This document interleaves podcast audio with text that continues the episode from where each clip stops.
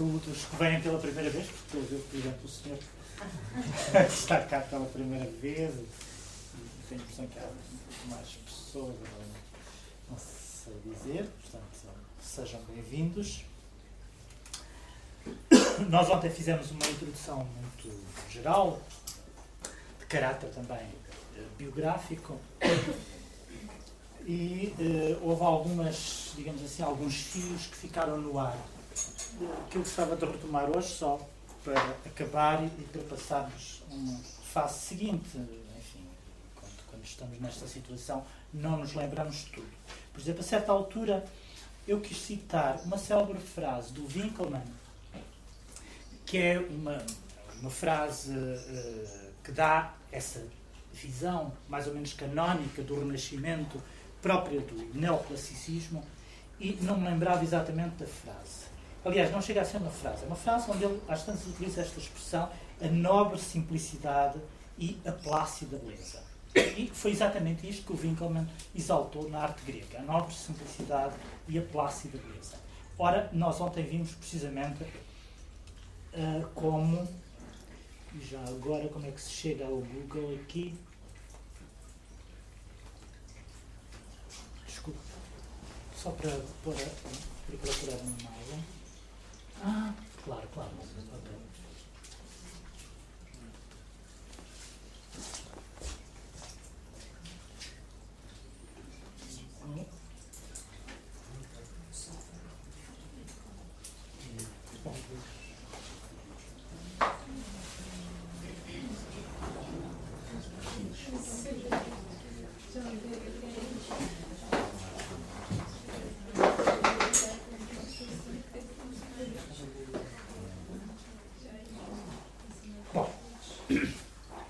Ontem uh, vimos como, como o por duas vezes, em momentos diferentes de, dos seus escritos, se refere a esta grande descoberta do Renascimento, que é o Lauquante, esse, esse grupo escultórico do Lauquante, e, a certa altura, num, estudo que eu ontem disse que era de 1905, mas não é, posterior, é, é já dos anos 10, temos aqui 1913, no final de um estudo sobre as imagens de Lutero, Antiguidade Pagã e não sei o quê das imagens de Lutero, ele refere-se a este ao Alconte, dizendo que se o Renascimento não o tivesse descoberto, tê-lo-ia certamente ter inventado. Hum? Que é uma frase muito curiosa e, bastante eloquente para dizer que uh, digamos, o Renascimento para ele estava muito mais próximo desta espécie de desregramento total e, ou pelo menos este era um dos que era preciso ter em conta, este desregramento e este lado quase orgiástico e patético de, de uma eloquência, que, aquele chama precisamente eloquência patética, a eloquência patética dos gestos. Que o Renascimento também era isto e não era pura e simplesmente só uh, ou nem, nem, nem sequer, principalmente, a nobre simplicidade e a plácida beleza uh, pretendida pelo Winkler. Uh, depois, no, no, Ritual da Serpente, ele também se refere, mais uma vez, ao Laocoonte. E, e, portanto, isto serve de, digamos, este grupo escultórico serve quase de prova para a tese uh, que ele quer afirmar, que ele quer formular, de uma visão do Renascimento uh, que está, digamos, partilhado, oscilando, hesitando entre, por um lado, a, a clareza racional, uh, enfim, própria dos classicismos e, por outro lado, a emergência de um lado patético, uh, orgiástico, em suma, dionisíaco. E nós vimos ontem que este polo esta polaridade apolíneo-dionisíaco era uma espécie de tipologia perene que ele se vai servir. Não? É? Uma tipologia perene que ele vai buscar o Nietzsche. Uh, quer dizer, eu digo perene, eu digo, enfim, é uma tipologia perene, porque já no Nietzsche essa tipologia não é uma, não é meramente uma tipologia histórica da arte grega, ele transpõe também para, ou é possível transpô-la, já Nietzsche tinha tido essa intuição que era possível transpô-la para outras épocas históricas. E uh, essa transposição uh, da, da, polaridade uh, dionisíaca Polínio para uma espécie de constante transhistórica da, da história da cultura humana é aquilo precisamente que o Warburg vai fazer, muito embora não utilize sempre ou até utilize raramente, uh, digamos, os, a terminologia nietzschiana, uh, a noção de, de dionisíaco vai ser substituída pela noção de demónico uh, e a noção de apolíneo vai ser substituída pelo, muitas vezes pela noção de matemático racional. E, portanto, nós vamos encontrar, é uma constante do pensamento de Warburg, a definição ou a, a formulação de dualidades, de termos antagónicos, onde ele situa sempre, quer dizer, onde ele pretende sempre uh, determinar ou, ou, definir qualquer coisa que está no intervalo entre esses dois termos antagónicos. Né? E uh, nós ontem referimos brevemente ao facto de ele ter chamado a sua ciência, a ciência iconológica, uma ciência que, enfim, ele não lhe chamou propriamente de ciência iconológica, não lhe deu nome, por isso alguém veio posteriormente dizer que se tratava de uma ciência sem nome. Mas que teve desenvolvimentos, sobretudo com Panofsky, que permitem verificar que a iconologia era precisamente a ciência que o Warburg tentava uh, criar. E essa iconologia, a certa altura, numa nota já dos anos 20, ele chama-lhe uma iconologia do intervalo. E esta noção de que ele situa sempre num intervalo entre duas coisas, entre, por um lado, o, o, o primitivo, ou a antiguidade e a modernidade, entre o polo matemático-racional e o polo mágico-religioso, entre o demónico e o, a claridade apolínea, é uma constante do pensamento dele. E, e ele está sempre a criar este tipo de tipologias, é? estas tipologias perenes e transhistóricas. Uh, mas eu estou a pegar apenas em, em, em, linhas que ficaram ontem um pouco soltas. Outra coisa que eu, que eu queria um pouco desenvolver, desenvolver um pouco mais é a ideia de que a Kulturwissenschaft uh, warburgiana, uh, onde ele procurava a abolição das fronteiras disciplinares, corresponde a uma espécie de projeto utópico, quase. Eu digo utópico com consciência um pouco do que estou a dizer. O projeto utópico de uma. De uma, de uma enfim. Daquilo, de, das ciências humanas tem uma longa história uh, ao longo do século XX, mas que entra numa espécie de desencanto já depois dos anos 70. Hum?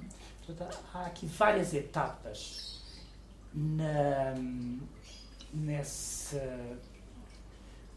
uh, nessa ascensão de um projeto para as ciências humanas grandioso e, sobretudo, interdisciplinar, que é muito próprio do modernismo e até dos primeiros anos das vanguardas históricas do princípio do século, portanto, em termos, se quisermos equiparar isso ou, ou, ou, estabelecer um paralelo com o que se está a passar nas artes ao mesmo tempo, de facto, esses projetos, esses grandes projetos das ciências humanas, são, uh, têm como paralelo os projetos vanguardistas que se estão a fazer no campo das artes,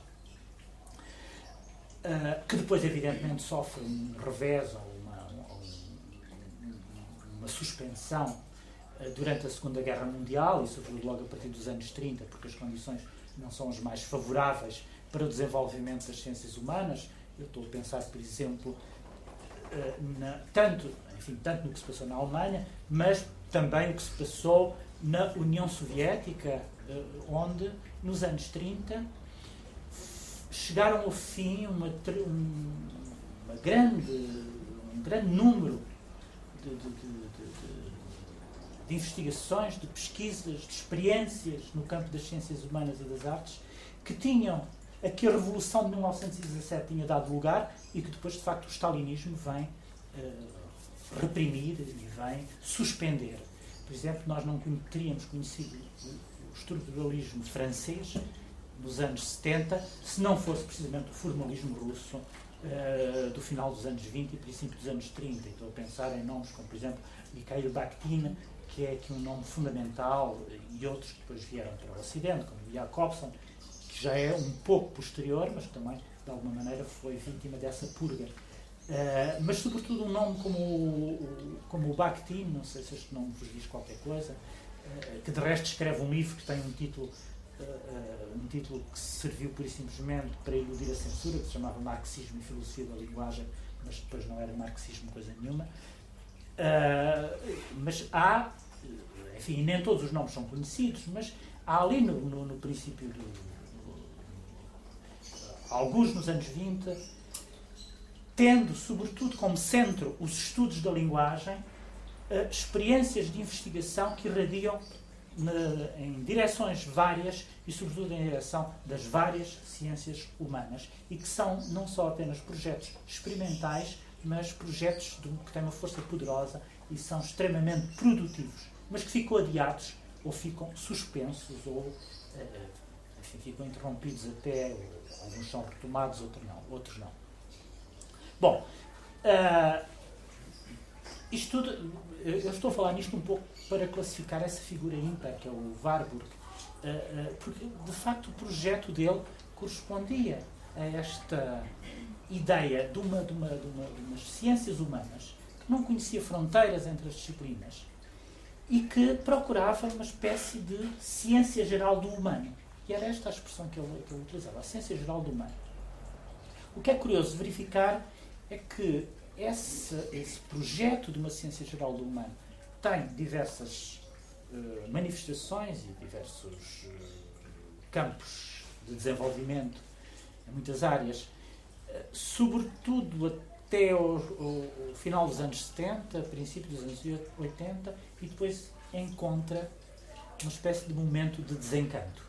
Há um desencantamento geral, que nós conhecemos todos, que já tem pelo menos umas três décadas, de desencantamento geral daquilo que eram as ciências humanas. Eu estou a pensar, por exemplo, na ideia de como a linguística era encarada uh, uh, nos anos 70 como o farol das ciências humanas, ou a ciência piloto das ciências humanas, e aquilo em que a linguística se transformou depois disso, sobretudo, enfim, a linguística generativa já foi um, um passo noutra direção um pouco diferente, muito mais técnica, mas se nós verificarmos, uh, se tomarmos como exemplo um nome como, por exemplo, e não é por acaso que eu vou invocar esse nome, o do Banveniste, as pessoas que estudaram linguística ou pelo menos literatura, toda a gente conhece o nome do Banveniste, um judeu que depois foi, foi para a França, um país báltico, judeu, ou, não, ele, ele, curiosamente ele nasceu na Síria, tenho a impressão que o Banco nisso uh, nasceu na Síria. Uh, bom, se nós pegarmos num livro do Banveniste como uh, a origem do vocabulário indo-europeu, que são aliás dois volumes, que tem também um nome enganador, verificamos que há ali qualquer coisa que nasce da mesma raiz do mesmo fermento que nasceu a investigação do Warburg, embora a investigação do Warburg seja anterior. Ou seja, sob o pretexto de procurar a etimologia das instituições indo-europeias, o, o Banveniste, que era de facto um, um, erudito que sabia 14 ou 15 línguas, consegue fazer quase uma história da cultura indo-europeia. Uh, e também ele, ele vai atravessar disciplinas como a antropologia, não é apenas a linguística ou a gramática comparada, porque no fundo aquilo que ele está a fazer na altura é gramática comparada e, e estudos de história da língua, mas aquilo tem uma força, um poder de irradiação em tantas direções da cultura que de facto o leitor uh, pode ser enganado por este título que parece muito técnico, vocabulário, a origem do vocabulário uh, das instituições, o vocabulário indo-europeu, e depois o que descobre é, é, é uma, quase uma história da cultura absolutamente espantosa, uh, e, e, e, sobretudo, que atravessa também várias disciplinas. Há outro, isto para, digamos, colocar o Warburg numa espécie de episteme próprio do século XX.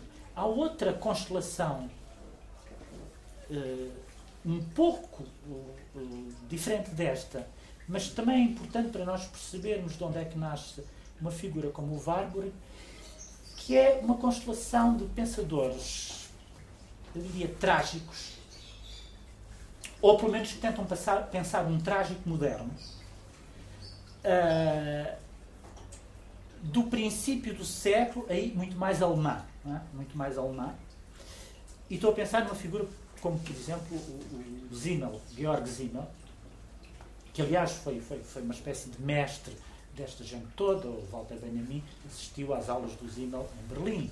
Que, quer dizer, o Zimmel era um sociólogo uh, que fazia uma sociologia não académica, pelo menos não tradicional, uh, e que foi muito importante, de facto. É do Zimmel que nasce, no fundo, toda a sociologia moderna e que, a certa altura, uh, publicam enfim, um dos seus textos, um dos textos mais famosos, chama-se precisamente a, origem, a Tragédia da Cultura, Tragédia da Cultura e a Vida das Metrópoles, acho que se chama assim, é? onde ele tenta analisar aquilo que ele chama o elemento trágico da cultura moderna a partir de um fenómeno completamente novo que era o do nascimento da grande metrópole. Reparem que no fundo, o Walter Benjamin faz um, pouco a mesma coisa no livro das passagens, aí também o grande objeto, de, de, de, digamos, com o qual ele pretende configurar, dar uma figura à sua época, toma como pretexto a grande metrópole que é Berlim e, sobretudo, Berlim do Segundo Império, portanto, depois dos trabalhos do, do Haussmann, arquiteto.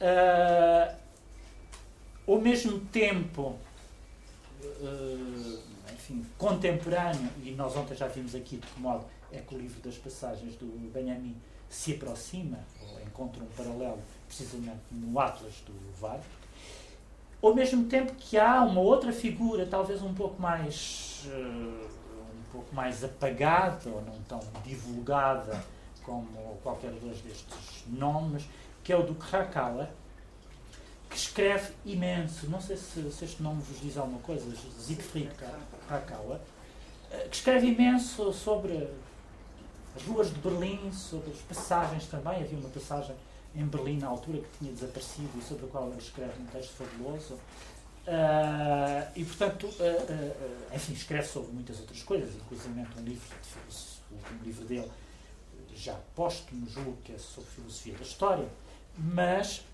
era alguém muito atento à uh, vida contemporânea, à vida contemporânea dele. Portanto, tinha este método micrológico de olhar para os detalhes né, e, a partir dos detalhes, conseguir configurar a época inteira.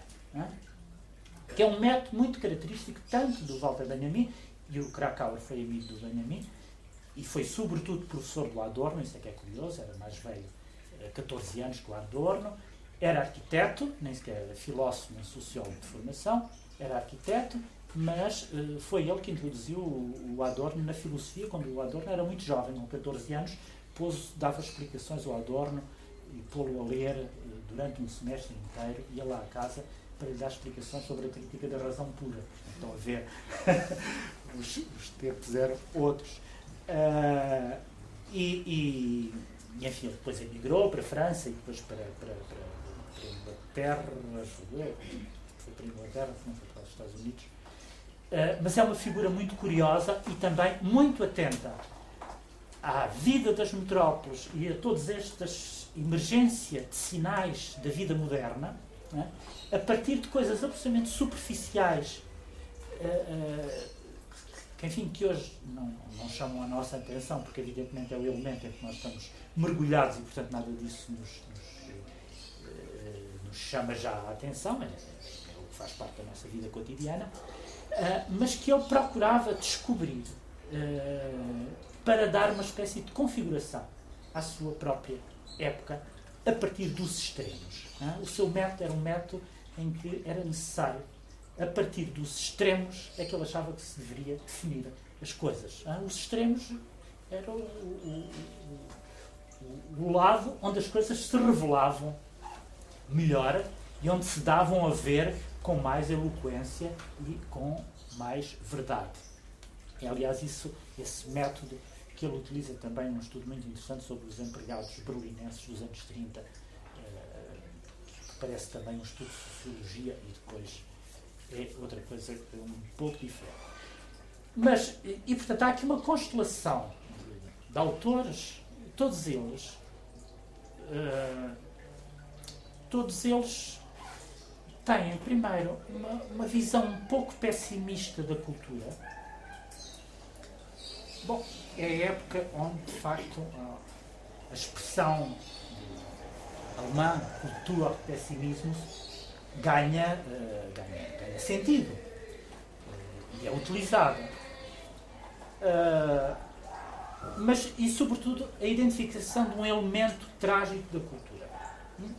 E essa ideia de uma tragédia da cultura é também, uh, quer dizer, é, é, transversal e encontramos-la num Benjamin, encontramos-la num Zina, encontramos-la também no, no, no Warburg. Declinada de várias maneiras. Nem todos a declinam da mesma maneira, a tragédia da cultura. Bom, a tragédia da cultura para o Zimmel era a ideia de uma distância, de uma separação entre a vida e as formas.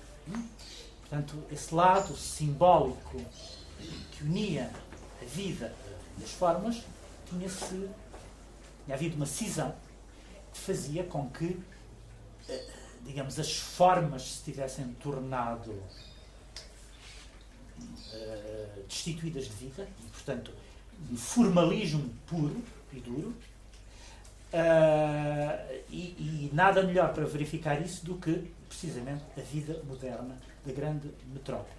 No caso do, do Benjamin, enfim, há muitos aspectos onde essa tragédia da cultura se, se afirma, ou ela enuncia-se de várias maneiras, mas provavelmente a maneira mais eloquente e talvez a mais representativa que ele tem de anunciar, de anunciar, não de anunciar, uh, a tragédia da cultura é naquela célebre, de, uh, numa das célebres teses da filosofia da história, quando ele diz não há nenhum documento de cultura que não seja um documento de barbárie.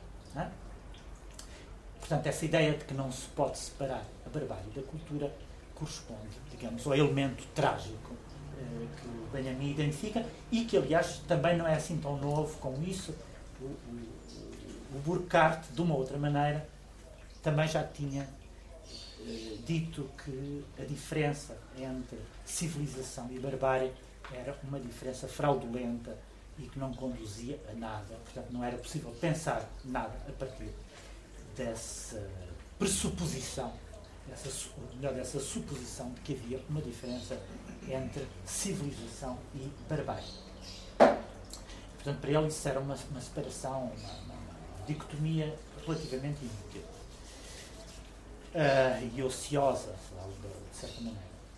Bom, no caso do Warburg, como é que ele enuncia a ideia de um trágico? Uh, denunciando como esquizofrénica, denunciando aquilo, denunciando, vocês percebem que é mais ou menos uma metáfora, mas uh, uh, digamos, afirmando que a, que a que a cultura ocidental é essencialmente esquizofrénica e que ele precisamente pratica uma ciência que é da psicologia histórica para diagnosticar essa esquizofrenia. Em que é que consiste essa esquizofrenia? Consiste precisamente numa luta uh, perene, numa, num conflito eterno entre o polo uh, lógico-matemático e o polo uh, mágico-religioso. Ou, utilizando ainda o vocabulário do Warburg, entre o pathos e o logos. Né? Ele constantemente ele está a fazer esta diferenciação entre aquilo que ele chama o patos e o logos, enfim, são palavras que evidentemente vêm da filosofia grega.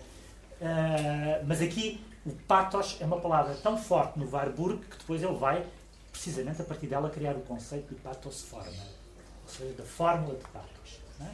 E, e, isso, para isso, temos amanhã ou depois, vamos ver como é que isto evolui, temos, uh, dedicamos uma sessão, ou pelo menos metade de uma sessão, porque é um dos conceitos fundamentais do Warburg. Mas vamos por etapas para chegar lá.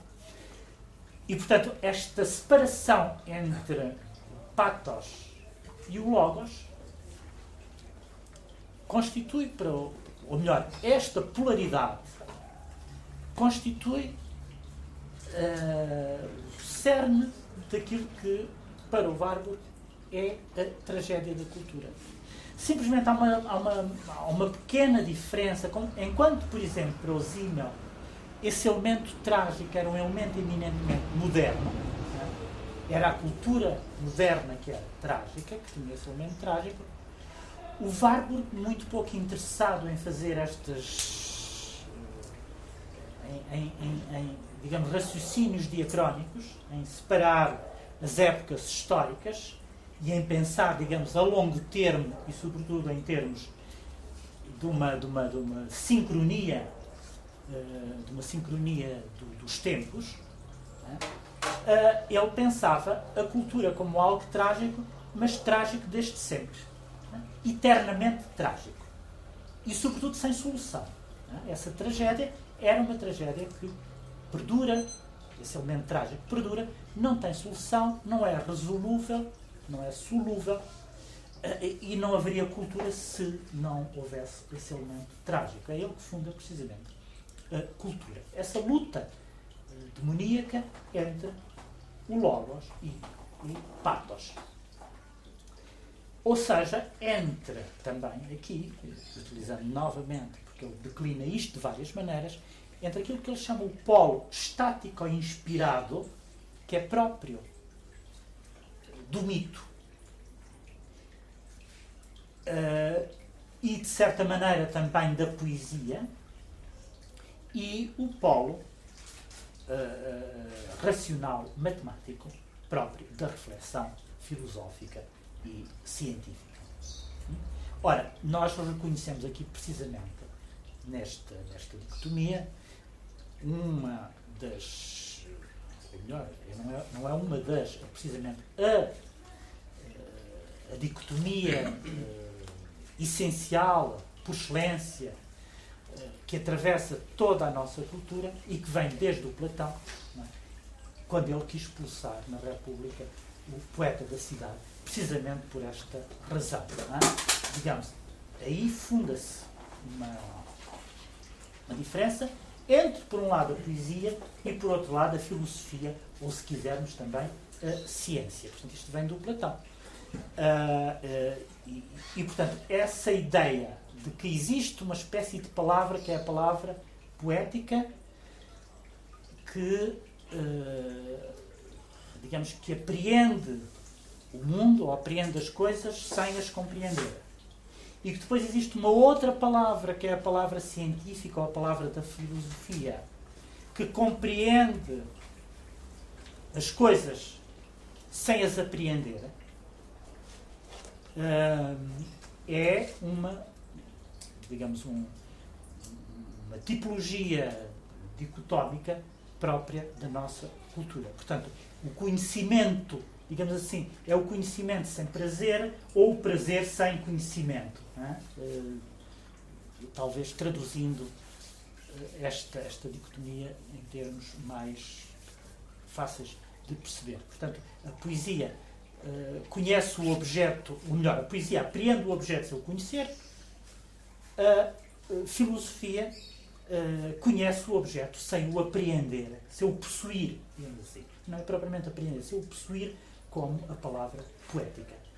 E é precisamente nesta espécie de, de, de, de neste intervalo também entre as duas coisas, uh, e, e pelo facto desta, desta, desta luta ser uma luta incessante e atravessar toda a cultura ocidental desde desde sempre, Platão, que o Warburg vai identificar um elemento trágico na nossa cultura e aí está, digamos assim, o elemento, o cerne de, toda, de todo o conflito, né? de uma conflitualidade que é uma conflitualidade eh, trágica. Eu me parece-me que esta diferença, esta dicotomia ou esta, esta, esta polaridade tipológica parece-me bastante produtiva porque nos, nos obriga a pensar uma série de coisas e, sobretudo, esclarece uma série de outras questões. De resto, aqui, já que falei de poesia, de arte, etc., a propósito, eh, nesta circunstância, uh, colocando o Warburg, digamos, estabelecendo ele estes dois polos, entre, por um lado, o, o logos, entre o pathos e o logos, entre o mito e, o, e a palavra racional, onde é que ele coloca a arte no meio disto tudo. Que é afinal a arte para ele. Ele que começa por ser historiador da arte. Onde é que está a arte? Eh, porque é que ele, a certa altura, a partir da arte, precisamente, ele vai fazer uma caminhada em direção, digamos, à história da cultura e à, à, à dimensão antropológica da arte e, sobretudo, à dimensão antropológica das imagens. A arte para o Warburg está precisamente também aqui no intervalo entre as duas coisas. Entre o mito, né, não está ainda do. já está, já é posterior ao mito, porque o mito ainda tem um caráter, digamos assim, uh, completamente do lado do pathos uh, uh, e, e, sobretudo, tem um lado que se pretende performativo, isto é, produzir uma ação mas produzi-la a partir de uma consciência religiosa. É? Mas, por outro lado, a arte, estando, está a meio caminho entre, portanto, entre o mito, entre o mito e uh, a racionalidade própria da reflexão científica e filosófica. Mais uma vez, portanto, numa espécie de intervalo. Não existiria arte se ela não quer dizer, se, se não fosse precisamente esta luta incessante entre estes dois polos. Portanto, o mito ainda tem uma função de orientação do homem. É? O mito serve para os, para os indivíduos se orientarem, é a criação de um espaço simbólico. A arte já está, digamos assim, em termos, se, se traduzíssemos isso em termos diacrónicos, a arte já estaria numa fase posterior. Uh, do, do desenvolvimento da cultura humana, mas uh, pressupõe ainda a existência de um espaço a que o Warburg chamava mitopoético. Ora, posto isto, deixem-me ver. Ah, ainda a propósito, só, só uma última coisa. Este, este, grande, este grande projeto de uma, de uma, de uma Kulturwissenschaft, ou de um, projeto para as ciências da cultura do Warburg, eu falei, eh, enfim, de um Banveniste, mas evidentemente nós poderíamos encontrar outros nomes também que correspondam, digamos que não, que por outras razões, se calhar, pertencem a outra constelação diferente, porque o método é diferente, mas. Uh, tiveram também esta espécie de utopia de uma, de uma, de uma, de uma, de umas ciências humanas uh, que tinham a pretensão, e hoje de facto nós achamos isso altamente pretencioso, de fazer uma ciência geral do humano. Estou a pensar, por exemplo, num nome como o de Diomedes, não sei se este nome vos diz qualquer coisa, que também é um estudioso de história das religiões e de história do mito. Uh, e enfim, não, não, quer dizer, não sou eu que estou a inventar nomes para os colocar a par do VAR, porque estou aqui a recitar uh, aqueles nomes que geralmente são citados, são referidos, quando se refere o Warburg e quando se tenta perceber o Warburg numa constelação também muito mais vasta do que ele faria parte. Ou então, estava-me a esquecer o nome fundamental, do, do Levi-Strauss. Né? Levi-Strauss. Já mais próximo de nós, não é? Já mais próximo de nós. Uh, e, e, e, provavelmente, aliás, o Levi-Strauss, que de resto morreu há pouquíssimo tempo, corresponderia precisamente a um momento já de, de, de enfim, de canto do cisne, que, para depois, quer dizer, é, é precisamente a partir do Levi-Strauss, e o Levi-Strauss ele próprio já reflete sobre isso, que se dá essa espécie de desencanto uh, em relação às, às, ciências humanas e, em certa medida, ele já é um sinal, já uh, mostra alguns sinais desse, dessa fase de desencantamento das, uh, das ciências humanas. Bom, posto isto, os dois conceitos fundamentais a partir dos quais nós podemos, digamos assim, desenvolver todas as teorias toda a teoria do Warburg é o conceito. E eu vou escrever, porque nem toda a gente aqui sabe alemão. Ah,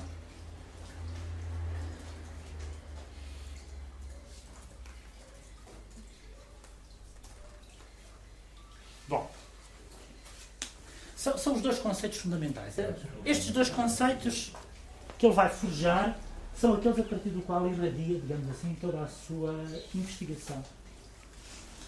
O primeiro, Nachleben, uh, geralmente é traduzido por. Quer dizer, geralmente, eu digo geralmente, um dos maiores divulgadores dos últimos anos, divulgadores e não apenas divulgador, mas sobretudo tem um livro de divulgação uh, do Warburg, é um historiador de arte francês chamado Didier Berman, que tem um livro precisamente onde fala de. Eh, já não me mas logo no título ele fala de sobrevivências. L'image survivante. L'image survivante. Hein? É a histoire des fantasmes, tem a impressão que é assim. Ora, quando ele traduz, quando ele fala de imagem survivante, ele está precisamente a traduzir esta palavra Nachleben. Muito embora uh, a tradução é difícil. É difícil, porque existe uma palavra alemã para dizer sobrevivência, que é Überleben, não é? Uh, e portanto, a senhora Elba, as pessoas estão. Como é, não como é, bem, mas... não é bem, quase. Nunca se é bem. Seja bem, também não sou bem português, ou pelo menos não quer ser. Mas, digamos, como é. Eh, pode esclarecer não, Quando eu traduzo por sobrevivência, o que é que sente? Que a tradução é insuficiente? Na sobrevivência, eh, não, não, não é isso. Não, não é isso. Implica a tradição, eh, herança, coisas uhum. assim. O com sobrevivência não transmite. Você diz a mesma coisa. Nach em pós e leben aus der Aqui está o Warburg masculino, o Warburg Feminino, feminino sim. Não, não preciso dizer mais nada. tá, tá pois. Não, é, literalmente nach é pós. Exatamente, pois. E leben é vida. Pois. pois. Exatamente. Mas sobrevivência. Tem que nos dar o contexto. Diga-nos a palavra. Pois, está bem. Uma frase onde ele usa no contexto, senão ficamos no vago eternamente. Que é? Sobrevida da aliança? não, não. Não, não. É, é... Não, uh, não uh, das Nachleben der Antike é isso? Exatamente, Nachleben der Antike. É, como disse a Martina, né? continuar efeitos, repercussões. Exatamente, é. exatamente. exatamente. Uh, aliás, simplesmente por via do, do, do Didier Berman, impôs-se um pouco esta tradução de Nachleben como sobrevivência científica de persistência. É mais do que isso. Por exemplo, um autor como o, o, o, o Giorgio Agamben, uhum. italiano, já traduz, não, não, não traduz literalmente, mas utiliza a, palavra, a expressão vida póstuma, ah. que no fundo é mais. Sim, é uma pulsação pós-mortem. Exatamente, exatamente. Portanto, vida póstuma parece-me ser mais adequado do que sobrevivência, porque, sendo muito embora, digamos, mais para.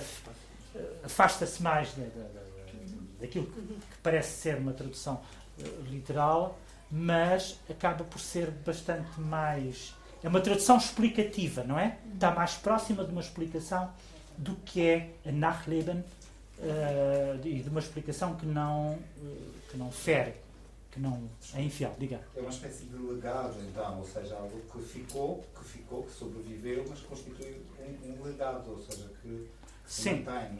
Legado no sentido de história. De Bom, história é? Eh, Aqui a questão é o seguinte, vamos, vamos eh, tentar explicar. O contexto onde ele utiliza pela primeira vez, eh, onde ele utiliza este conceito, é precisamente Nachleben der Antike. Ou seja, a, a- a vida póstuma da antiguidade. Em que contexto é que ele utiliza isto para explicar aquilo que era o projeto da sua biblioteca? A sua biblioteca destinava-se. Era uma, era uma, uma problema-biblioteca, como nós já vimos, ou seja, uma biblioteca destinada a resolver problemas, e o problema essencial que ela se destinava a resolver era precisamente este de, do, do, eh, da vida póstuma, do dos renascimentos da antiguidade, das repercussões e das emergências da antiguidade clássica e pagã. Da antiguidade pagã. Isto porquê? Porque de facto ele descobre, tem essa grande intuição, de que, eh, eh, eh, digamos, certo tipo de formas expressivas que vêm do paganismo antigo vão em- reemergir em determinadas épocas, segundo determinadas regras e segundo uma lei, digamos assim, do Renascimento, que não diz respeito apenas ao Renascimento enquanto época histórica. Estão a ver? O Renascimento italiano. Há muitos renascimentos do ponto de vista do, do Warburg. Aliás, toda a história é feita destes renascimentos. não é? E por isso cada imagem, ou cada. cada, cada, cada é sobretudo em relação às imagens que ele vai falar de Nachleben, ah, elas a sua vida póstuma, elas renascem em função das próprias necessidades expressivas de cada época. Portanto, uma determinada época faz renascer um certo número de imagens e de conteúdos eh, expressivos, ou de traços expressivos. Outra época, por sua vez, coloca esses tra- esses, eh, essas imagens e esses traços expressivos em adormecimento e faz renascer outros completamente diferentes. E, portanto, digamos assim, cada época, como diria o Warburg, tem o renascimento que merece. né? Mas não há nenhuma época, do ponto de vista do Warburg, que não seja uma época em que existem renascimentos. Porquê? Porque há qualquer coisa que atravessa a história que é da ordem do fantasmático, né? E isso que é da ordem do fantasmático é precisamente as Nachleben, né? as, estas vidas póstumas. né? Atravessa a história como um fantasma. Daí que ele chama ao seu Atlas, que tem exatamente, eh, digamos, que corresponde quase ao mesmo projeto, mas agora já não através de livros, mas através de imagens, que ele chama uma história de fantasmas para adultos. Hum? Ah, e portanto aqui a ideia do, do fantasma é, e da, da vida póstuma própria dos fantasmas é? que emergem e que atravessam a história, atra- atravessam tempos diferentes, é muito importante.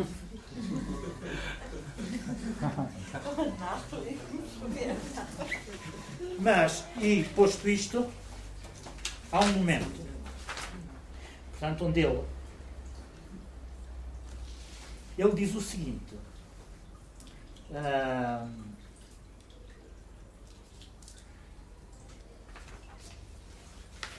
encontrei. Num discurso que ele fez em 1928, na Câmara de Comércio de Hamburgo, onde apresentava a sua biblioteca, ele dizia que ela consistia em mostrar a memória coletiva europeia como força formadora de estilo, assumindo, assumindo como constante a cultura da antiguidade pagã.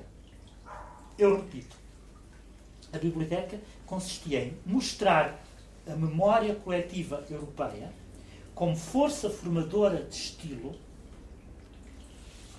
ahm, força formadora de estilo, só que a expressão que ele utiliza é Stilbildende Kunst uh, Macht. Pode ser? Minha opinião, sim. Uh, que não é fácil traduzir também, não é? Sim, sim. Uh, se, se, se ele fica só nesses nos dois conceitos é bastante fácil. uh,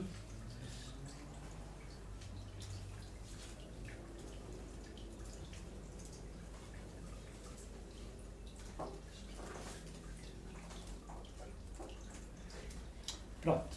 Seria, tem a impressão que a expressão é esta que eu utilizo. Estilo.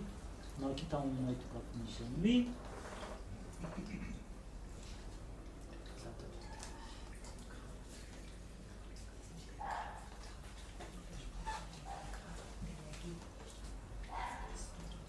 Acho que é 40. Não, não é Kraft, é Macht. Que ele utiliza. Aí tenho a certeza. Mas pode ser, uh, podemos traduzir. ah, sim, obrigadíssimo. Bom, mas, mas não interessa. Aliás, uh, portanto, mostrar a memória coletiva europeia como força formadora de estilo, assumindo como constante a cultura da antiguidade pagã. E, noutro momento, hum, um, ele diz que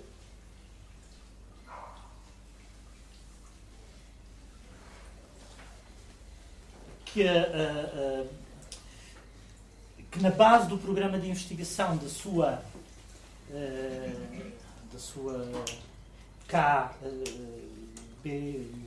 portanto a sua biblioteca, Kulturwissenschaftliche Bibliothek Warburg, ele diz que ela devia servir para investigar a Nachleben da antiguidade pagã. Por que razão certas formas antigas ficam impressas na memória coletiva de tal modo que renascem em determinadas épocas. Hum? Uh, e depois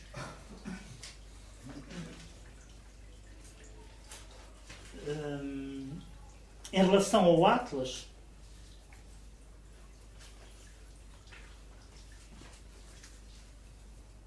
estava a procurar aqui de uma. Mas se calhar não é importante.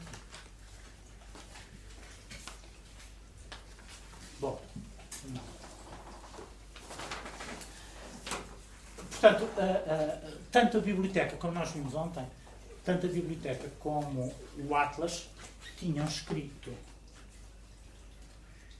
A biblioteca tinha escrito à entrada a palavra grega mnemosine. Não é? E, por sua vez, o Atlas também era o Atlas mnemosine. Nós vimos ontem que, portanto, esta palavra grega significa precisamente é a deusa da memória.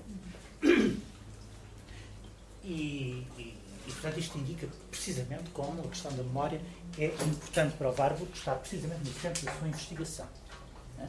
E aqui, neste caso, a investigação que ele leva a cabo já na fase última da sua vida com o Atlas é precisamente a investigação que ele tinha iniciado com a biblioteca enquanto projeto de investigação. A biblioteca em si era um projeto de investigação, era algo conceptual uh, que deveria servir um projeto de.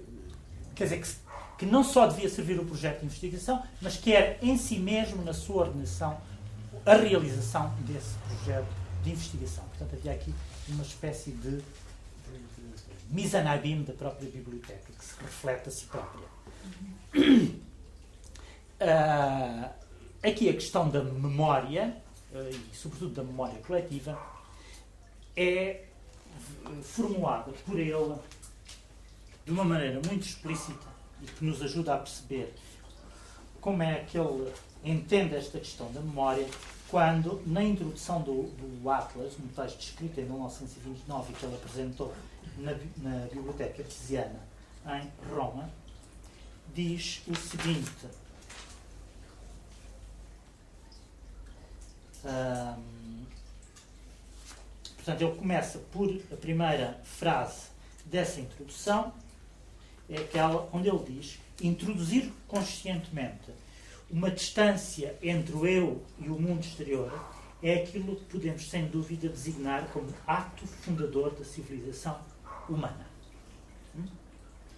Eu repito, introduzir conscientemente uma distância entre o eu e o mundo exterior é aquilo que podemos, sem dúvida, designar como ato fundador da civilização humana. E depois, mais à frente, mas eu não sei se passei a frase ou não. Pode ser que tenha pensado.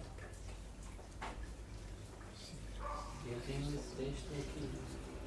Ah, tá. Uh, uh, Que é no primeiro parágrafo esse. pois. Esse texto é mesmo complicado. Pois é, muito- Peço desculpa. Esse aqui é, é fascinante, mas muito Complicado. enigmático. Então, Ainda bem, porque eu, quando, quando li pela primeira vez, fiquei. uh, Yeah, em alemão, para mim, é, Yeah. é um pouco impenetrável. Não, mas uh, agora eu teria que sinalizar, obrigadíssimo. Yeah.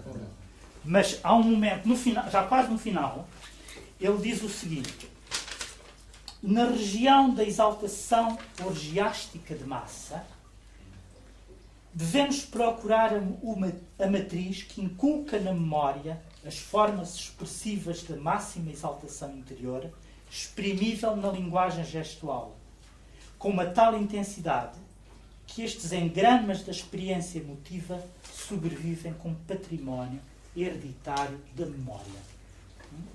Eu leio a frase outra vez. Na região da exaltação orgiástica de massa.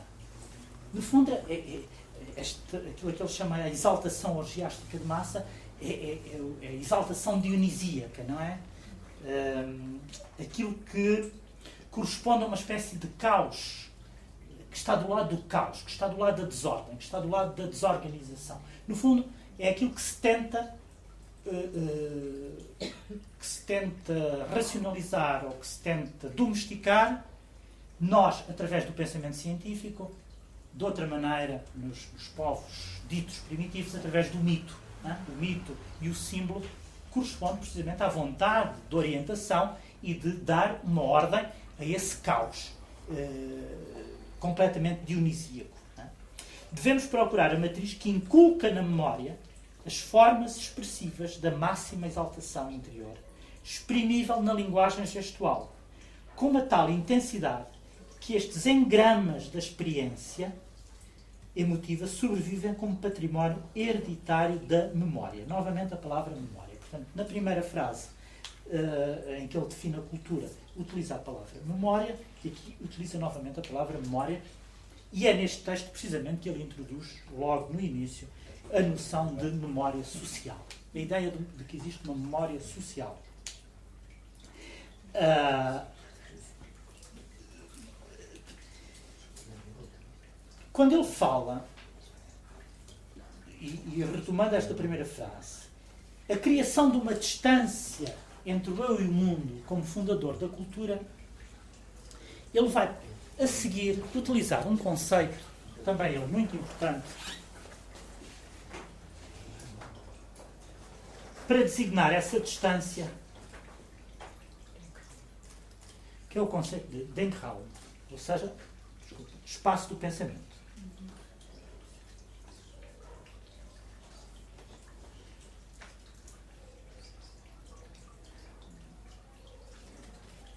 Do ponto de vista do,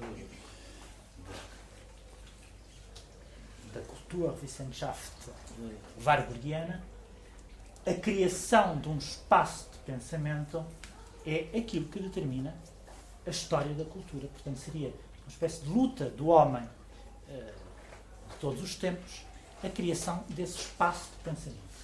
E o, espaço de pensamento implica uma distância. não é? Criação de distância.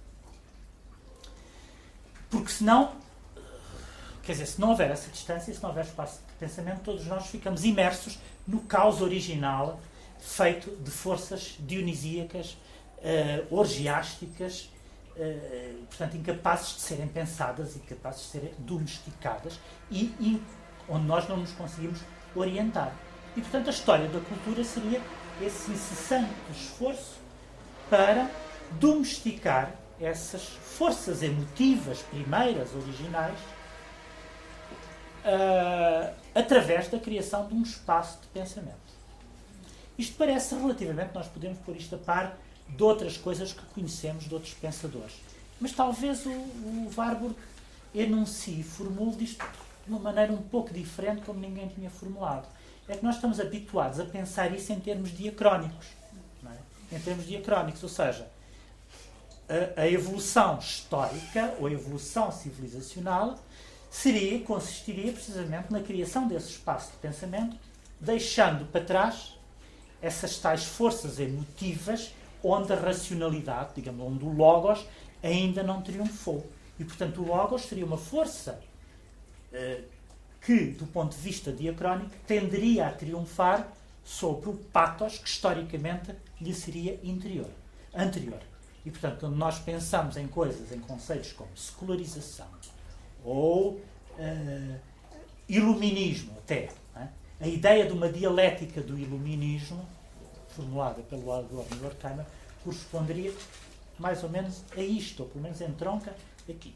Ora, o Warburg vai fugir de um pensamento de tipo diacrónico. É?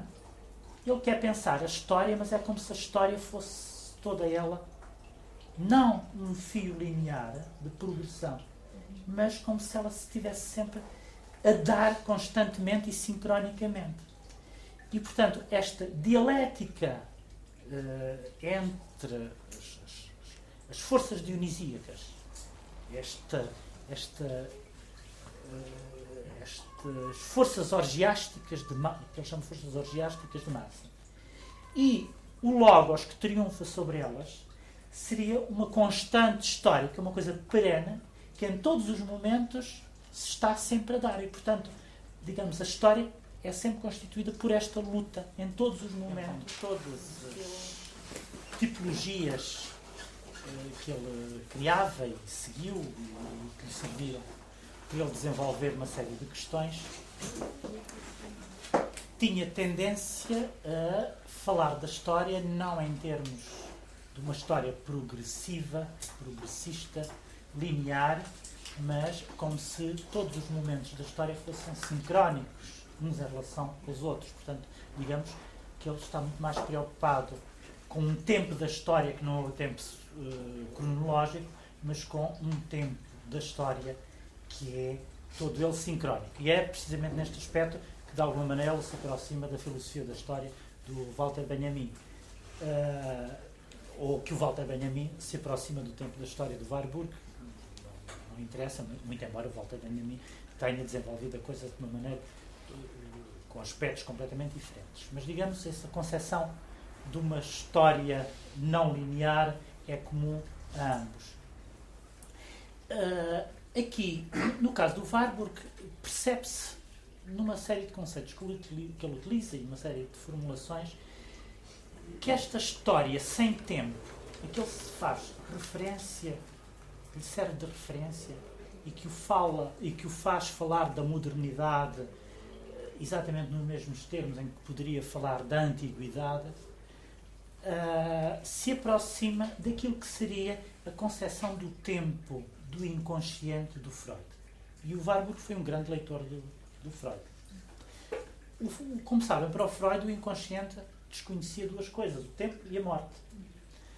Uh, e é precisamente esse desconhecimento, aqui neste caso um desconhecimento ostensivo e racional, do tempo que o Warburg introduz. Como se aquilo que ele tivesse a fazer fosse uma análise não da história na sua emergência consciente, mas a história na sua profundidade inconsciente. Estão a ver? E é por isso que ele se declara um psico-historiador. Hum? É como se a história, também ela, fosse algo da ordem do inconsciente. Se ela tivesse uma camada inconsciente, e é essa camada inconsciente, é aí que ele, é esse espaço inconsciente que ele pretende aceder. Portanto, há aqui uma, uma deslocação ou uma transposição daquilo que é o conceito de inconsciente, o nível do indivíduo, para o inconsciente da história, também ele, e também ele se manifesta através de sintomas. Hum? E os sintomas através dos quais se manifesta este inconsciente da história correspondem precisamente a estas emergências do patos uh, que vêm perturbar a racionalidade lógica ou matemática e que fazem coexistir as duas coisas. Eu ontem estava a mostrar aquela imagem do Warburg na pose melancólica.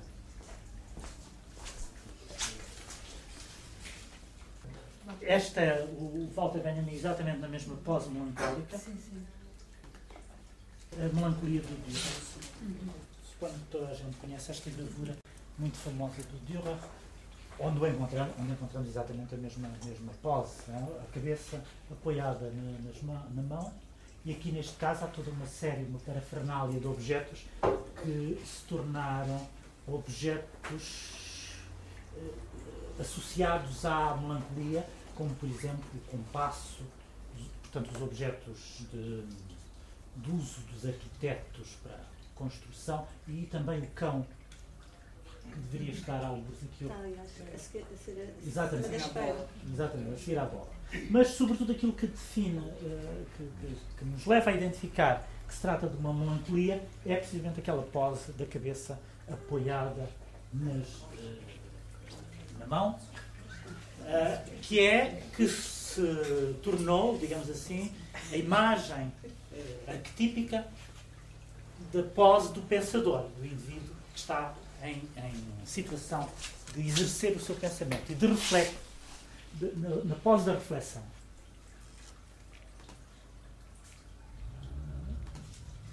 Aqui, é, é, esta análise que ele faz da melancolia do Dürer é bastante significativa e, digamos, emblemática pelo seguinte. Porque, digamos, aquele pensador seria, em princípio, do ponto de vista utilizando as categorias warburgianas, seria o indivíduo que conquistou totalmente aquilo que, se chama, aquilo que ele chama o Denkraum, é? o espaço de pensamento. E, eh, mas precisamente por ter conquistado eh, de uma maneira tão exacerbada o espaço de pensamento, é que ele se torna depressivo. É? Ou seja, ele perdeu a alegria da vida. Uh, e, e, entrou nessa espécie de, de depressão uh, uh, que é a depressão própria da reflexão, ou seja, da criação de distância entre ele e o mundo. Portanto, o, o Saturno do, do Dürer, uh, o melancólico, é o indivíduo que ganhou a máxima distância através da reflexão, ganhou a máxima distância entre ele e o mundo. Mas essa, a criação dessa máxima distância também é, é portadora de uma espécie de doença. Uh, ou pelo menos de, de, de, uma, um, de um sintoma depressivo que corresponderia, digamos assim, do ponto de vista do Warburg, transpondo isto para uma outra escala, que não é a escala do indivíduo, mas da escala da humanidade e da história da humanidade, seria e há aí aqui um elemento trágico. Toda a conquista da distância racional traz consigo também um elemento depressivo e, sobretudo, o afastamento em relação àquilo que no mundo é vital. A vitalidade, às forças vivas.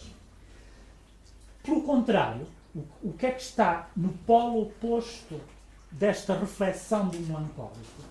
É a adesão total à, àquilo que ele chama as forças orgiásticas de massa. Né? Portanto, em que não há reflexão, em que a distância entre o eu e o mundo não está criada e, portanto, a única coisa que existe é uma adesão, mas uma adesão também ela perigosa. Hum? E, portanto, entre estes dois polos extremos, é necessário criar um lugar para a vida tenha em conta simultaneamente a necessidade da reflexão, ou seja, a dimensão do logos, mas também uh, que essa dimensão do Logos não seja um afastamento uh, depressivo em relação àquilo que são as forças vitais do Patos. Estão a perceber o que é que eu quero dizer com isto? E, portanto, quando eu, eu há pouco estava a falar na, no elemento trágico, na concepção trágica eh, para que o Vargo que remete por vezes a, concepção, a sua concepção trágica da cultura ocidental, essa concepção trágica corresponderia ao momento em que existe um exacerbamento da força reflexiva, ou seja, do Deckraum, do, do espaço de pensamento, um exacerbamento quase formal do espaço de pensamento, de tal modo que o afastamento em relação ao mundo se torna excessivo. E, nesse aspecto, por exemplo, a, a época moderna seria um momento, do ponto de vista do Warburg, em que esse afastamento, essa distância, uh, estava, uh, digamos assim, em, em, em risco. Uh, por outro lado, há aqui uma ambiguidade fundamental, que é, no fundo, a ambiguidade de todas as imagens que o Warburg analisa, que é o facto de elas serem simultaneamente positivas e negativas. Isto é, o Saturno, como sabe, o melancólico é aquele que diz sobre o signo Saturno, que é o planeta mais distanciado, que leva mais tempo a, fazer volta ao, dentro do, do, do Sol e que, portanto, uh, esse, esse, esse, essa temporalidade do Saturno é ela que determina a melancolia, não é? A, a associação entre a estímulo melancólica e o, o, Saturno tem a ver com isso. Uh, uma outra temporalidade completamente diferente, que é diferente da, da temporalidade terrestre. Uh, e aqui, neste caso, Saturno começa por ser, aliás, segundo o mito, uh, toda a gente conhece a história do, do Saturno que come os seus filhos, não é? O, portanto, o, o, do, do ponto de vista mítico, o Saturno é um símbolo terrível, é a coisa mais mesmo terrificante, não é? E, portanto, tem esse lado de, de, de, de inquietante e terrível. Mas, por outro lado, e isso é que interessa ao Warburg, como é que um símbolo tão terrível se pode tornar, ao mesmo tempo, o símbolo da própria reflexão e da própria racionalidade ocidental? Estão a ver?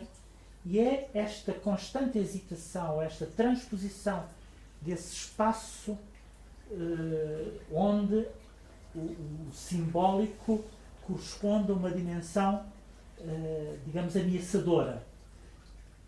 Essa transposição desse espaço para um espaço onde, pelo contrário, ele já simboliza aquilo que nos salva a todos. É?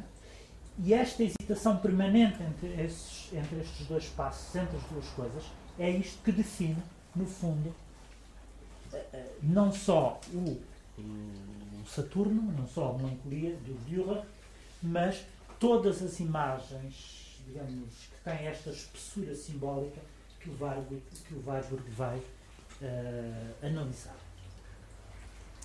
Ora, aqui neste caso, o que é curioso, e isto remete já para a noção de fórmula de patos, da qual iremos falar com mais detalhe no próximo dia, é que, mesmo intuitivamente, nós podemos perguntar de que modo, porque é que esta pose este gesto que corresponde a deitar a cabeça, a, inclinar um pouco a cabeça sobre a mão, porque é que ela se torna o símbolo do pensamento e da reflexão. Porque é que quando nós todos uh, olhamos para uma imagem em que está alguém nesta pose, pensamos imediatamente que se trata de uma pose própria do, do, do, do, portanto, um gesto reflexivo é? e, e, próprio do pensamento. É, é precisamente esta, esta esta espécie de, de, de conteúdo, de gestualidade que está inscrita na nossa memória e que faz com que nós identificamos um determinado gesto expressivo com uma, uh, com, com, com, com uma, uma, determinada fórmula, né? é isso que o Warburg chama fórmula de patos e vai mostrar que é isso que tem a capacidade de sobreviver. É a fórmula de patos que tem essa faculdade que é a Nachleben, né? que tem a vida póstuma. Porquê? Precisamente porque ela não nasce de uma atitude consciente, nasce de uma atitude inconsciente. Portanto, não, não se trata de uma aquisição cultural consciente, trata-se de um gesto que se repete, precisamente porque esse gesto faz parte de uma espécie de memória coletiva, de uma memória social que está próxima, muito mais próxima do inconsciente do que do, do, do, do, do consciente. Então, estou-me a fazer a entender sobre isso. E, e, é, e, é, e é precisamente ele vai mostrar isto, isso muito, de uma maneira ainda muito mais eloquente, não a partir da, do, do, da melancolia do Gilda, mas a partir da célebre figura da ninfa. É? Como é que aquela gestualidade própria da ninfa, e eu falo aqui a propósito da forma de patos, falo muito de gestos, porque de facto aquilo que interessa ao Bárbaro é sobretudo esse, essa gestualidade expressiva não, não é os conteúdos. É, é aquilo que ele chama a gestualidade expressiva. Ou, como ele diz, é Bewegtsleben, a vida em movimento. É aí que ele vê a vida em movimento. E a vida em movimento, que é um movimento histórico. Hum? Ora, uh, portanto, ele coloca a memória, este, este tipo de memória no centro da sua investigação e é a partir da questão da memória e desta memória social que ele vai definir a imagem, uma definição que é simultaneamente, muitas vezes cariz um pouco, ou pelo menos que faz acenos à psicologia, mas sobretudo que faz acenos que alude à antropologia. É? é sobretudo uma concepção antropológica da imagem que lhe interessa. É? Porquê? Porque, do ponto de vista do Warburg, a imagem é o órgão da memória. Como é que essa memória se transmite? Digamos, a questão fundamental do Warburg é: existe uma memória que é da ordem quase do inconsciente ou memória social. E como é que essa memória se transmite? E ele responde: essa memória transmite-se através das imagens. Através das imagens. Mas o que é que as imagens têm que transmitir essa, essa, e que tipo de imagens é que transmite essa, essa memória? São todas as imagens? Não, não são todas as imagens. São as imagens que foram carregadas de uma espécie de simbolismo, que têm uma, uma, uma, uma densidade uh, semântica e expressiva muito forte, porque correspondem a um momento em que elas foram, digamos assim, uh, ativadas, estimuladas eh, por uma força emocional muito forte que corresponde a uma espécie de trauma. Não sei se me, se me estou a fazer entender. Ou seja, toda a imagem transmite consigo uma espécie de conteúdo traumático. Ela, à escala da história da humanidade, essas imagens que interessam ao Warburg são as imagens onde foi incrustado uma, uma energia que é uma energia ao mesmo tempo fóbica e traumática. E aqui traumática não é traumática uh, forçosamente num sentido negativo. Traumática corresponde aqui à ideia de que se trata de uma força muito forte, uh, de uma força muito forte que faz com que elas não morram, uh, que tenham essa capacidade de sobrevivência. Hum? Vocês provavelmente estão a pensar, então isso corresponde a memórias arquetípicas? Poderemos chamar memórias arquetípicas? Uh, parece que não. E eu digo parece que não porque há um grande debate em torno da, da noção de arquétipo, sobretudo da noção de arquétipo de Jung, e do, do, da fórmula de patos, enfim, da semelhança da família, do parentesco entre a noção de forma de patos e a noção de arquétipo do Jung. De um modo geral, tende-se a considerar, e pelo menos os especialistas mais reputados, tendem a afastar o Warburg do Jung. É? é o caso, por exemplo, de maneira muito clara, o Didier Bergman, mas é também o caso do, do Giorgio Agamben, mas não é o caso de toda a gente. É? Por exemplo, um, um, um, colaborador muito próximo do Warburg, o Fritz Saxel, chegou a dizer que a viagem do Warburg aos Índios do Novo México ele definiu-a como uma viagem ao país dos arquétipos. É? Ele teria feito uma viagem ao país dos arquétipos. E aí, aliás, é aí que ele introduz esta confusão. Será que o Warburg tem a ver com, com os arquétipos do Jung? A grande diferença, isto é, quem tenta desviar o Warburg do Jung, fala geralmente com os seguintes argumentos.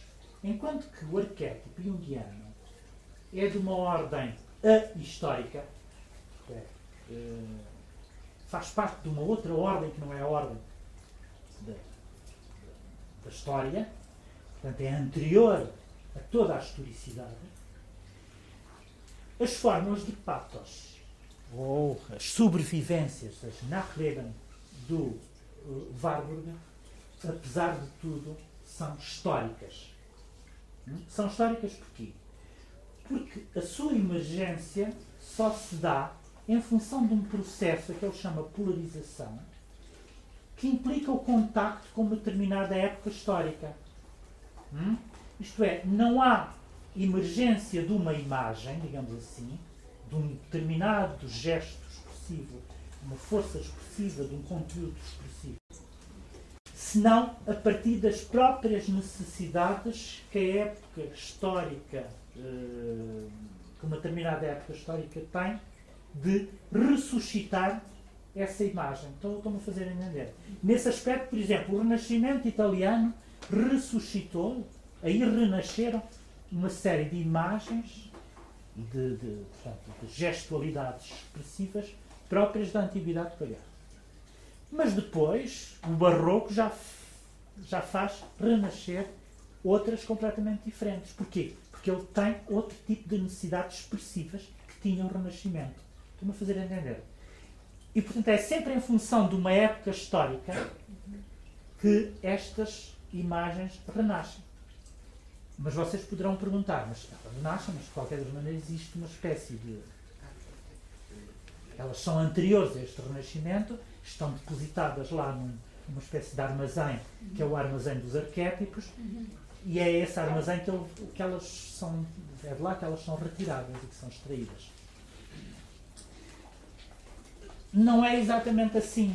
Porque, por exemplo, quando o Warburg analisa a ninfa, corresponderia ao arquétipo por excelência. Mas depois amanhã vamos ver as ninfas mais uh, com detalhe. Uh, no fundo, ele mostra muito bem, enfim, não ver as ninfas em detalhe, deixa algumas pessoas com um entusiasmo excessivo. Isto é uma coisa séria. Uh, mas ele mostra muito bem, sobretudo na análise da ninfa, que no fundo aquilo que ele chama ninfa não é uma determinada, uh, digamos, modelo, não é um modelo que depois tem, que se vai manifestar através dos seus diversos fenómenos. É? Portanto, na questão do arquétipo, o que é que haveria? Haveria uma espécie de modelo histórico que depois tem manifestações históricas a partir desse modelo inicial. Ora, no Warburg não existe a ideia de um modelo ou de um original de que os outros seriam as cópias. Estão a ver? As emergências históricas não seriam cópias do modelo original que seria o arquétipo. Não. Ele só chega à figura da ninfa, à noção da ninfa como fórmula de patos, a partir, deduzindo-a ou inferindo-a a partir de todas as suas manifestações históricas. Estão-me a fazer entender? É? Portanto, é exatamente o raciocínio contrário, é exatamente o percurso contrário. Isto é, é só depois dele verificar o que há de comum em todas essas emergências históricas, que ele vai criar uma espécie de a ninfa é isto. Estão a ver? Uh, e a ninfa, digamos, é o resultado, digamos, o pathos forma ninfa, é o resultado de todas as suas manifestações históricas. E não o contrário. Não são as suas manifestações históricas são o contrário de um modelo arquetípico. Estou. estou uh, e portanto, digamos, enquanto que na lógica do modelo arquetípico nós imaginamos que existe um modelo arquetípico e depois vamos procurar de que modo é que as suas manifestações históricas, digamos, a fenomenologia da ninfa corresponde, pode desviar-se mais ou menos desse modelo. Na, no, no, o Covarburg, a descoberta que ele faz da ninfa é uma descoberta a partir de todas as suas manifestações históricas. É por ele ver muitas vezes aquela figura repetida que diz: olha, é o conjunto dos traços que se repetem é aquilo que nós podemos chamar ninfa. Né? O conjunto dos traços que se repetem historicamente né? é aquilo que nós podemos chamar ninfa enquanto fórmula de patas, que no fundo acaba por ser uma abstração em função de todas as suas figurações uh, históricas e todas as suas representações. E, portanto, é esta historicidade uh, própria da fórmula de patos que, do ponto de vista de quem argumenta contra a proximidade entre o Warburg e o Jung, uh, portanto, é o argumento que é utilizado para dizer não, o, o, o, os, os, arquétipos é outra coisa completamente diferente. E, aliás, o, o, o Didier Barman chega mesmo com ar bastante irritado a dizer que é preciso fugir desse arquetipismo, arquetipismo. Portanto, utiliza uma forma mais ou menos pejorativa. Uh, enfim. Mas, mas, mas, de qualquer das maneiras, isto não é um assunto tão, tão, tão pacífico como isso. Não é? não é tão pacífico como isso. E, portanto, podemos encontrar em alguns momentos esta aproximação em relação aos arquétipos. E, portanto, aqui neste caso, mas isto é que é certo, a emergência, eh, do ponto de vista da tese do Warburg, é que a fórmula de patos só emerge em função de uma determinada necessidade histórica. Ela não emerge assim em abstrato eh, por uma espécie de força inconsciente que é a histórica ou histórica, mas é, são as necessidades da época, as necessidades da contingência histórica, que faz com que haja a emergência de, um, de uma determinada forma de patos. E, nesse aspecto, por exemplo, a relação entre o barroco e a melancolia é bastante forte, como todos nós sabemos, não é? Uh, e, portanto, não admira que a melancolia de Dürer renasça aqui precisamente no barroco, porque barroco, uh, quer dizer, a relação entre o barroco e a melancolia é, é, é muito, muito forte. Depois, há outra, outra questão. Desculpem lá.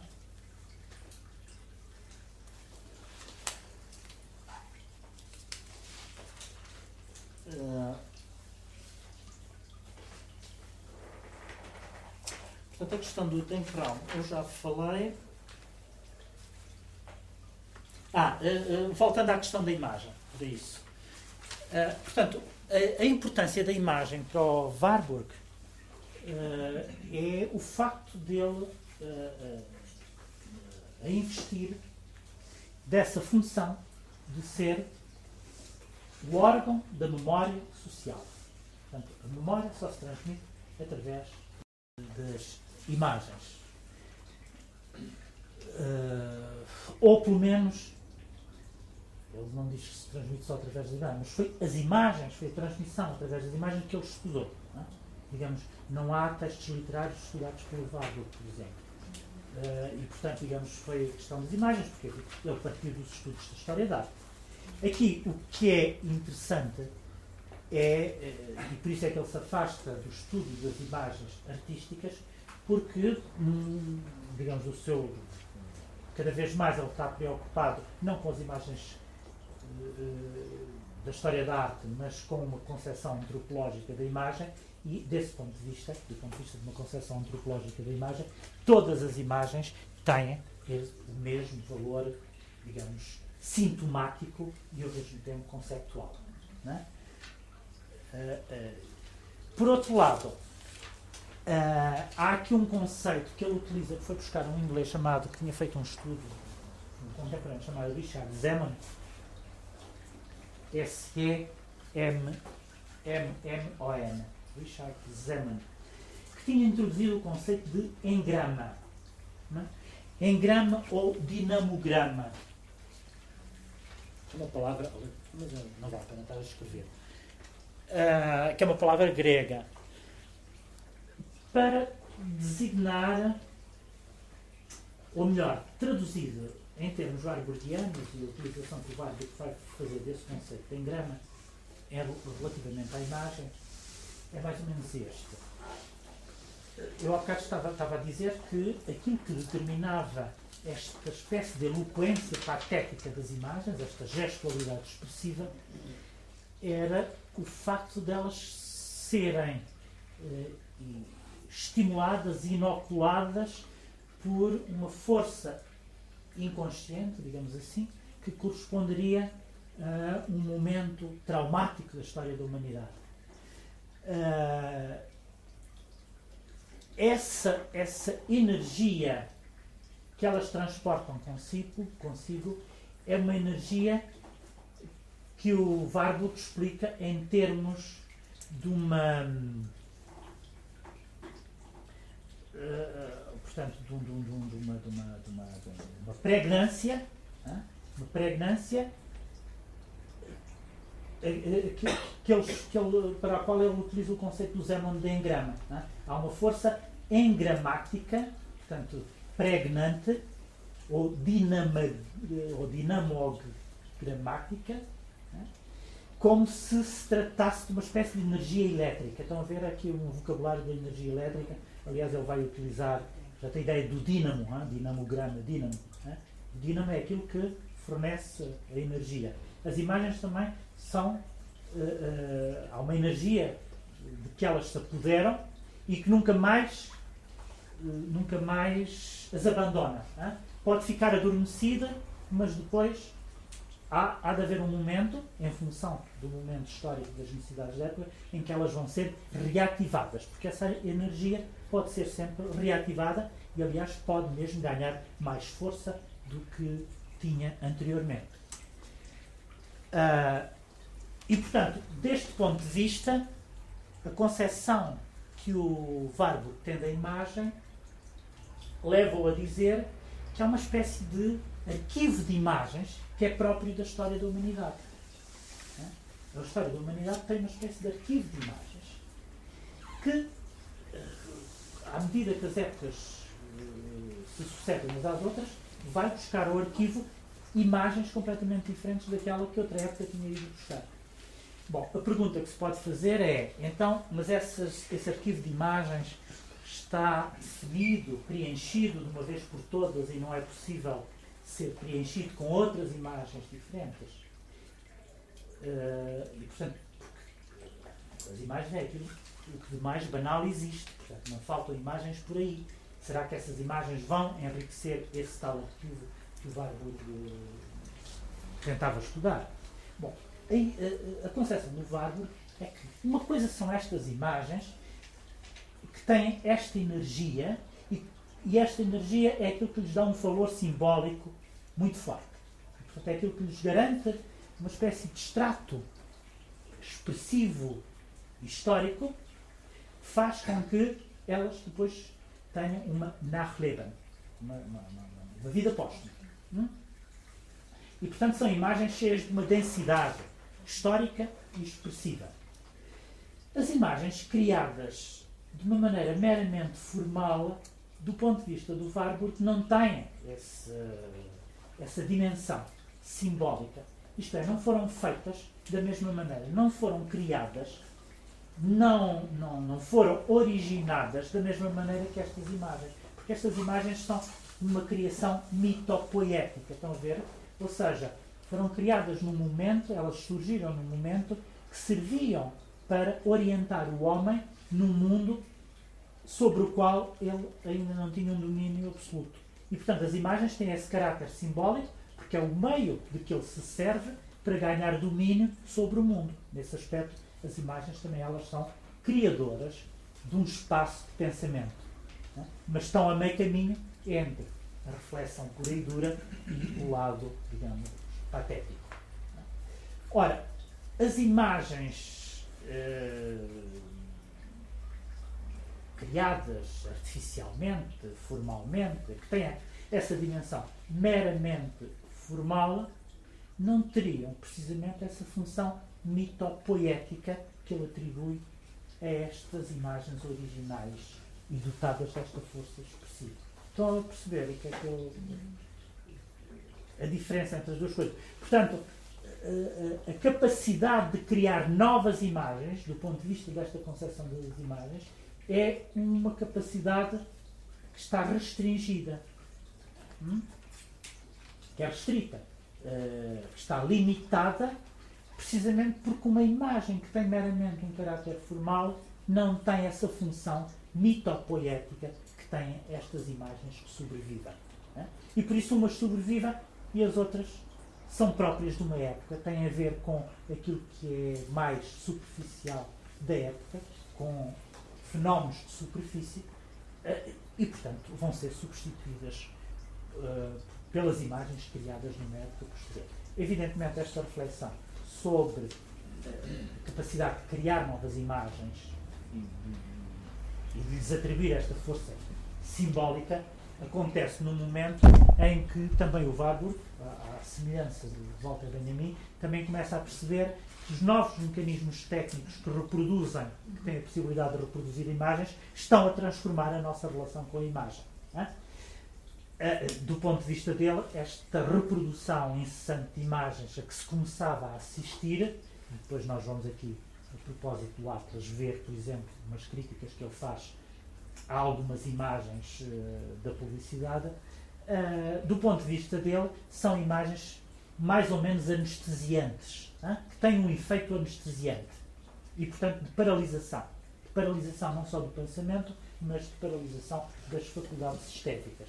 E, portanto, há aqui uma, uma crítica explícita, nem sequer chega a ser implícita, mas uma crítica explícita a, essa, a esse mecanismo de criação e de proliferação incessante de imagens. Né? Portanto, imagens que não têm a mesma faculdade dinamogramática que têm as, os, as imagens que são as formas de patos ou as narreben. Eu não sei, tenho que terem atenção ao tempo.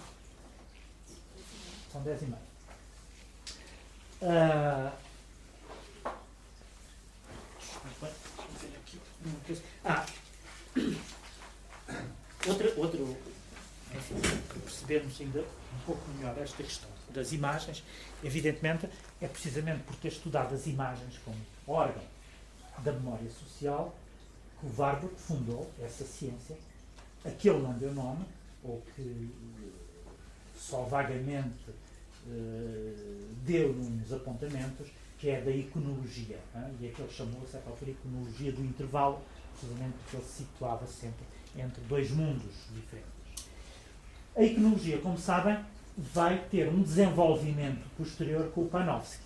Aliás, com o Panofsky torna-se eh, importante uma distinção fundamental, enfim, que no Panofsky é fundamental, mas que eu não vou falar agora, entre iconologia e iconografia. Mas qual é a diferença entre quando se opõe, por exemplo, também aqui o Didier Berman opõe com muita insistência o Warburg ou Panofsky, eh, criticando de resto o Panofsky e enaltecendo o Warburg, uma circunstância um grande Warburgiano, uh, e se calhar até de uma maneira um pouco injusta para o Panofsky.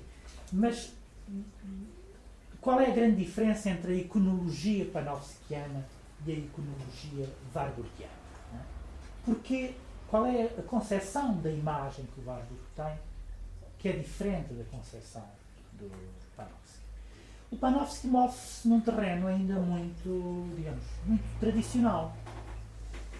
Uh, a iconologia do Panofsky consiste, no fundo, enfim, coisa mais elaborada do que esta, eu vou reduzir as coisas um, à sua expressão mais simples, em descobrir significados, em atribuir significados às imagens.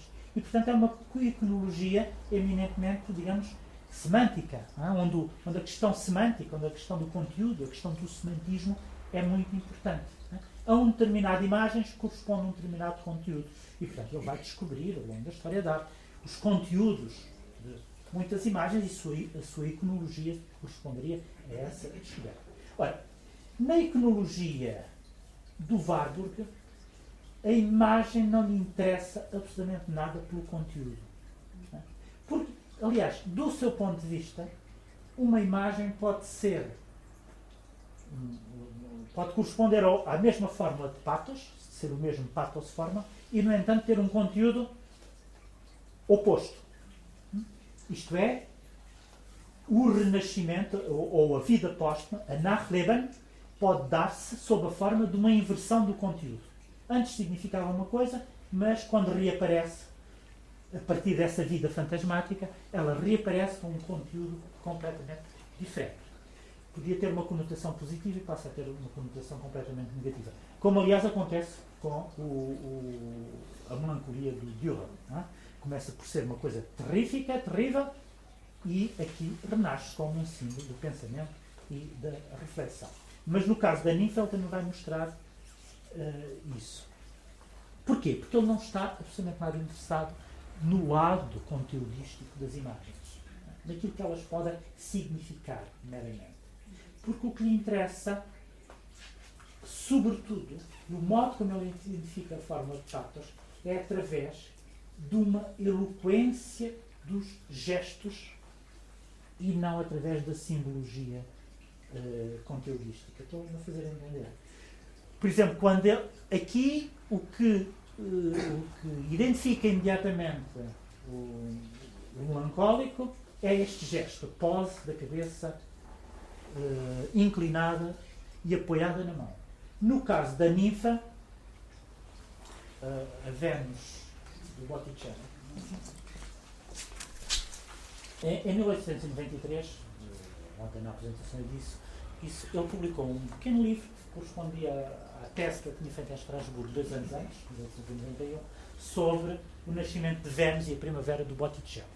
E aí, em 1893, é o primeiro momento, muito embora ele ainda não fale da fórmula de patos, nem da figura da ele já fala em ninfa, mas ainda não a estuda como fórmula de patos, mas é aí pela primeira vez que ele começa ele denuncia já essa intuição de determinado tipo de figuras femininas onde é possível ver um tipo de movimento, portanto, de gestualidade expressiva, que, que é uh, conferida por um movimento uh, do, do, do, do, movimento das pernas, uh, pelo drapejamento das vestes, que geralmente são tocadas pelo vento e é isso que imprime movimento à figura, e também pelos cabelos quase sempre ondulantes, hum, que também serve para introduzir movimento. Ora, na, figura da ninfa, enquanto fórmula de patos, não lhe interessa, seu, não vai ser identificada por ter um determinado conteúdo, por exemplo, por ser muito bonita, ou porque a figura da ninfa, enfim, na nossa cultura, pelo menos tal como nós identificamos hoje, corresponde a uma figura mais ou menos erótica, ou, o que quer que seja. Não, não, não é, o erotismo das figuras não lhe interessa absolutamente nada. O que lhe interessa é o tipo de movimento expressivo que esta figura eh, exerce naquele momento e que ele vai encontrar em muitos momentos da cultura ocidental, digamos, numa iconografia que vem de, de, culturas completamente diferentes. E por isso, quando ele vai à tribo do Novo México uh, e tira uma fotografia de uma mulher lá da tribo que vai com um pote no, na cabeça, também a andar, ele identifica com esta iconologia, com esta iconografia própria da ninfa. Uh, e depois, enfim, há umas imagens que nós podemos ver no Atlas em que ele mostra várias ninfas de vários momentos históricos, inclusivamente uma ninfa moderna. E eu ontem insinuei aqui que aquela célebre figura, da, aquele fotograma da Merolina, se ele nos impressiona tanto, é precisamente porque corresponde à mesma. Ora, comparem agora. Enfim, o, o, eu, eu, estou a invocar esta imagem, como sabe, ela é posterior ao, ao, ao Warburg, portanto, eu jamais poderia falar disto.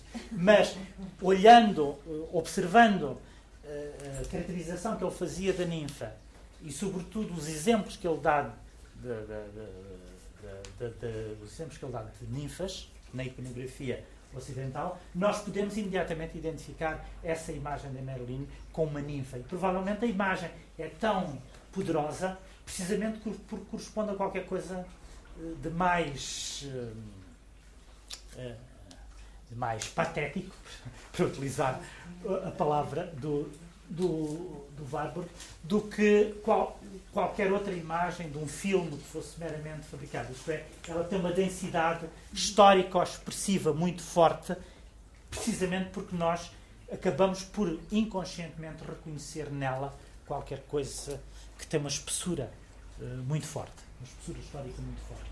O que define, do ponto de vista do, do Warburg, a fórmula de patos, as imagens que têm essa, essa dimensão uh, patética e, portanto, têm essa força mitopoética, não é o conteúdo, mas é uma gestualidade expressiva que nós podemos identificar com aquilo que na linguística se chama da or, aquilo que é da ordem do significante e não aquilo que é da ordem do significado. Estão a ver?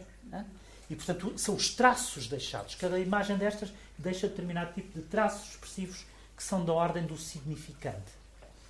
Hum? Ou seja, da ordem da própria materialidade das imagens e não da ordem do seu semantismo.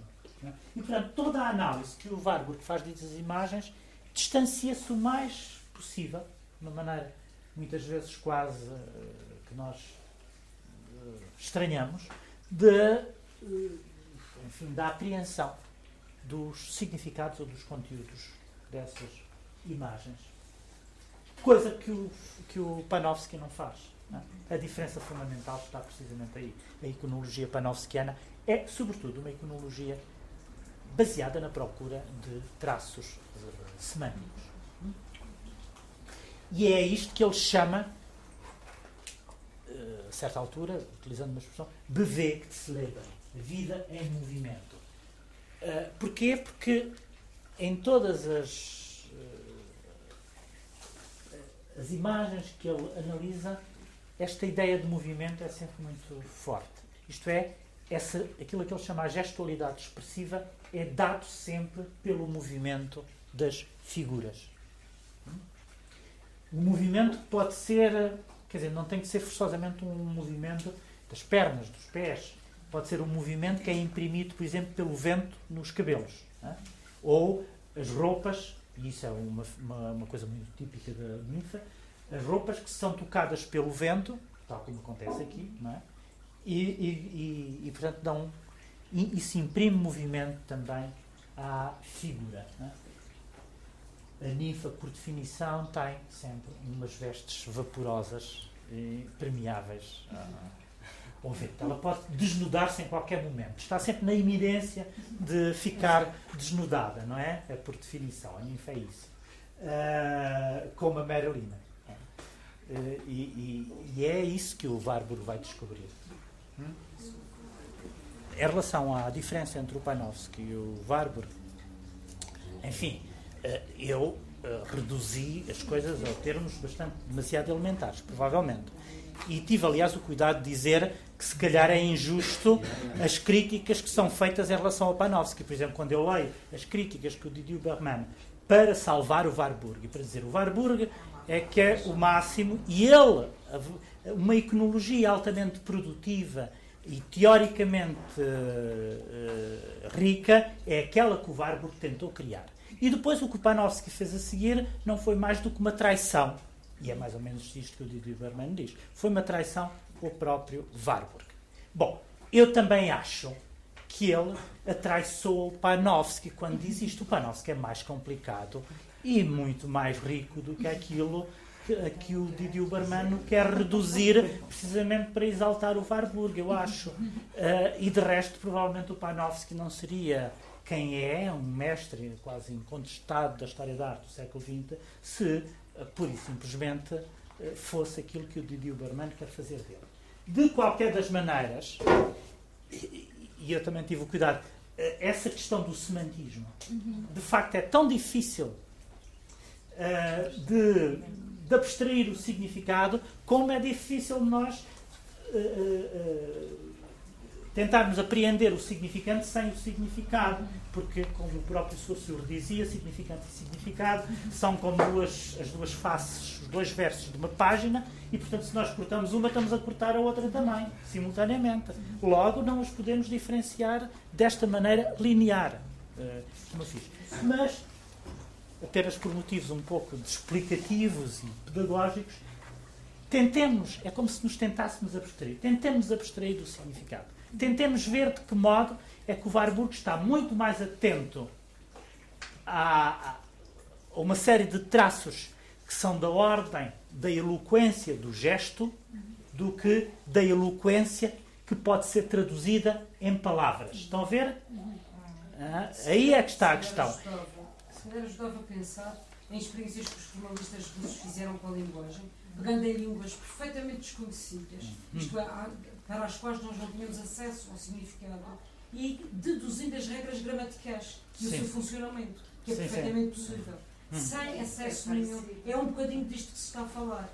É, é de uma questão absolutamente formal, de, de, estrutura formal e não de conteúdo. Sim, é, é o seguinte: enquanto que, do ponto de vista do significado, uh, digamos, uma decifração de uma imagem a partir do significado obriga-nos a criar uma narrativa, a traduzir Sim. através de uma narrativa. Estão a ver?